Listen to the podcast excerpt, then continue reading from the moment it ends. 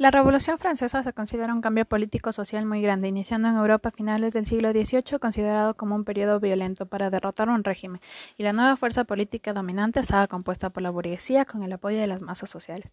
Para empezar a hablar de la Revolución Francesa tenemos que tomar en cuenta los detonantes entre los que tenemos que todo esto se da durante un pensamiento de ilustración con Voltaire, Rousseau y Montesquieu, que plantean el conocimiento humano como arma para combatir la ignorancia, superstición y tiranía, difundiendo estas ideas a través de reuniones entre intelectuales, en donde también se leía la enciclopedia como herramienta para desacreditar el sistema. Mientras toda Francia sufría con una economía mala, de malas cosechas, el pueblo moría de hambre y se generaban gastos militares, a manos de una corona absolutista encabezada por Luis XVI y María Antonieta. Este descontento social más un pensamiento ilustrado generarían las condiciones perfectas para una revolución. Francia se dividía en tres estados, la iglesia o clero que no pagaba impuestos, la nobleza que tampoco pagaba impuestos y la burguesía campesinos que sí pagaban impuestos, y dependían de los otros dos estados llevándose la peor parte. Es así como en Versalles empiezan a existir quejas por hambre y es aquí cuando María Antonieta expresa al pueblo que coma pastel. Se declara así el estado en bancarrota y se llama en 1778 a una Junta de Estados Generales en la que asisten 1.200 diputados del clero, nobleza y pueblo.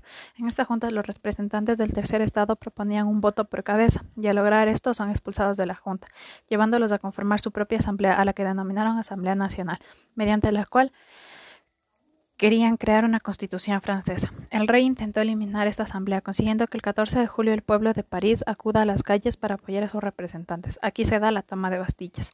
El rey lo termina aceptando y se crea una nueva asamblea con todos, llamándola Asamblea Constituyente, en la que se da la Declaratoria de Derechos del Hombre y Ciudadano, Constitución Civil del Creo y se redacta la Constitución. Para finales de 1789 el rey prepara sus ejércitos y los periódicos alertan al pueblo de esto. Así es como la ciudad se levanta. El rey tiene que transportarse de Versalles a París.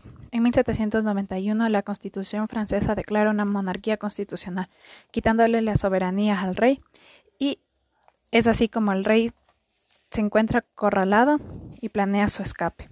Lo descubren, lo apresan Cabe recalcar que aquí existe un doctor llamado doctor Guillotin que plantea un método llamado guillotina, por el cual más adelante morirá el rey.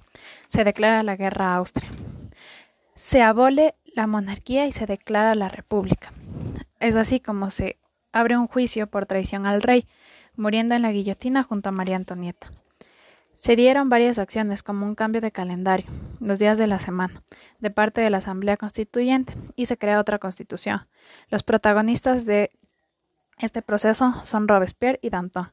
Los jacobinos empiezan un reinado de terror que duraría desde 1793 a 1794, con un régimen terrorista llevando 10.000 a 40.000 muertos en la guillotina por acciones antirrevolucionarias.